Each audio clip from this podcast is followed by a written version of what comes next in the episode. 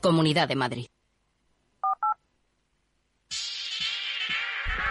Es la hora de despertar los mercados de Europa. Las pantallas de CMC Markets muestran cómo la tendencia viene con suave subida en la apertura. Ahora mismo estamos viendo el futuro del IBEX, por empezar por aquí, con una subida la más, entre las más flojas de las bolsas europeas, entre una y dos décimas, 13 puntos, 8.132.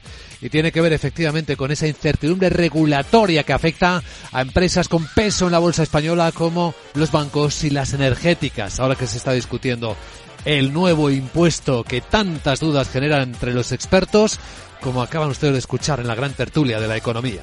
El futuro del Eurostock viene subiendo tres décimas en 3.896 y el americano el SP otras tres, 13 puntos, en 3.982. Detrás de nosotros, en Asia, tono suavemente correctivo. Tokio cerró con recorte de tres décimas tras publicarse un déficit comercial como no se había visto en su historia y por el fuerte aumento de las importaciones que han subido un 53%. En China las caídas se moderan, en Hong Kong ya solo son de 8 décimas, ni siquiera el 2%, mientras que en las referencias macro, Sandra Torrecillas, buenos días, ¿qué tenemos? Lo más importante, a media mañana a las 11, el IPC de la zona euro del mes de octubre. Si se confirman los datos adelantados, subiría desde el 9,9 hasta el 10,7% y repuntes también para la subyacente hasta el 5%. Por cierto que según fuentes que cita Bloomberg, el Banco Central Europeo podría ralentizar el aumento de los tipos a 50 puntos básicos el mes que viene, sal, el mes que viene, salvo que la inflación sufra un salto imprevisto. Muy pendientes también de Reino Unido, de Jeremy Hunt, que va a detallar su plan fiscal para enfrentar la crisis económica en aquel país. Y tenemos también en Estados Unidos eh, el índice manufacturero de la Fed de Filadelfia. En España, subasta de bonos y obligaciones. Ahí tenemos el mapa, la hoja de ruta en cuanto a los datos macro. Saludamos a José Luis Herrera, analista de Banco Big. ¿Cómo estás, José Luis? Buenos días. Hola, ¿qué tal? Muy buenos días. ¿Cuál es tu diagnóstico? ¿Por dónde vamos? Eh, bueno, lo habéis resumido a la, a la, perfección. Podríamos apuntar también que estamos en, en, una situación en la que el mercado lo que descuenta es que ha comenzado eh, la desinflación, podríamos llamarlo así. Entonces vamos a prestar cada vez más atención a todo lo que pueda suponer entrada o no entrada en recesión. Cada vez hay más voces que opinan que, la entrada en recesión en Estados Unidos sería eh, sería suave o, o, va a ser suave y en Europa, pues bueno, todavía no está muy claro el, el panorama. Eh, a nivel de, de resultados, ayer eh, teníamos el, bueno, además comentar que se está viendo en Europa una inversión de la curva, ¿no? Esa famosa eh, apunte técnico de la curva de tipos de 2, 10 años, que ahí se empieza a ver ya, pues, ciertos síntomas. Y comentar, pues bueno, que ayer una de cal y otra de arena en cuanto a resultados. Eh, Target que decepcionaba al mercado y se desplomaba arrastrando al sector, pero luego hemos conocido eh, los resultados al cierre de Nvidia y Cisco que han sido buenos y bueno, pues por el momento se prevé una apertura de, de los futuros pues ligeramente alcistas. Eh, tensa calma, podríamos situarla o definir la situación actualmente en las bolsas como tensa calma, en espera de romper eh, resistencias y continuar con las subidas de días atrás o de consolidar eh, estos niveles con pues bueno con un cierto recorte. Sí, en bolsas, en bonos también, ¿verdad? Parece que están un poco parecidos ahora los distintos mercados.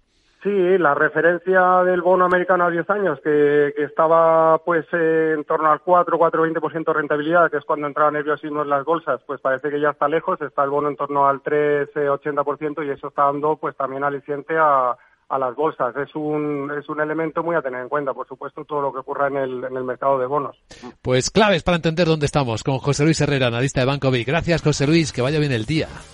Igualmente, gracias. Y a cotizar ahora enseguida en cuanto abra el mercado, a ver cómo se leen los resultados de Siemens, que aparentemente están, Sandra, por encima de lo esperado. Sigue con un eh, beneficio en su negocio industrial que le ha subido un 38%. En su cuarto trimestre fiscal ha conseguido más de 3.200 millones de euros y además dice que sigue la fuerte demanda de su hardware y software para fábricas, ventas y pedidos eh, por encima de lo esperado. Bueno, tenemos aquí algunas historias que no habíamos contado ya todavía esta mañana como Burberry, fabricante de ropa, que también bate, ¿no? Eleva sus ventas en tiendas comparables un 11% y así es, supera previsiones. Esperaban un repunte algo inferior del 8%. Además, su consejero delegado dice que quieren duplicar las ventas de artículos de cuero, zapatos y ropa de mujer.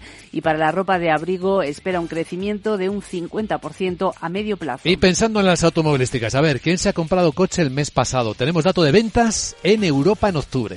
Con una subida del 12 12,2%. Se han vendido algo más de 745.000 unidades, pero ojo porque ese dato es 290.000 por debajo de los niveles prepandémicos allá en octubre de 2019. Si tenemos en cuenta los 10 primeros meses del año, las ventas de coches siguen en terreno negativo, menos 8,1%. Ya ven lo importante que es tomar correctamente el punto de comparación y cómo todavía siguen alterados los datos por las, convoca por las eh, comparaciones con los precios de la pandemia y antes de la pandemia.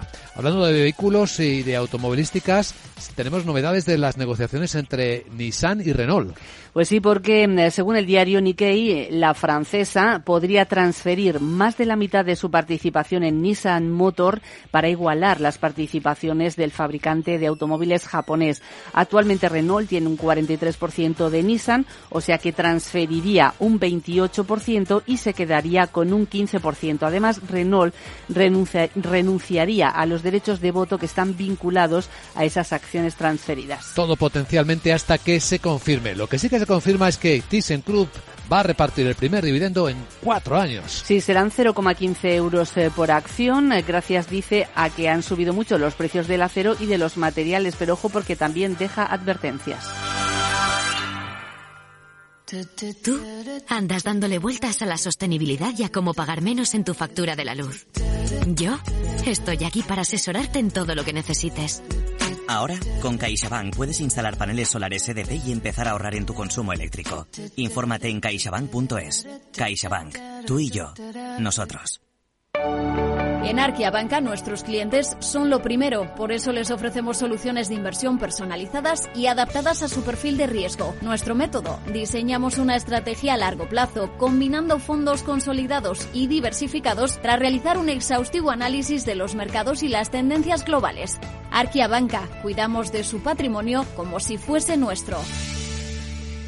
Puede consultar los folletos informativos y los documentos con los datos fundamentales del inversor en los registros públicos oficiales de la CNMV, así como en www.arquia.es y oficinas de Arquia Banca. Hey, asistente, busca cómo invertir ante la subida de tipos. Hay aproximadamente 37 millones de resultados. ¿Quieres que los lea? Uf, mejor que no. Puedes seguir buscando entre millones de contenidos, pero un asesoramiento de calidad solo te lo dará un especialista. En Renta 4 te ofrecemos un servicio de asesoramiento gratuito siempre que lo necesites. Entra en r4.com y descubre cómo te podemos ayudar.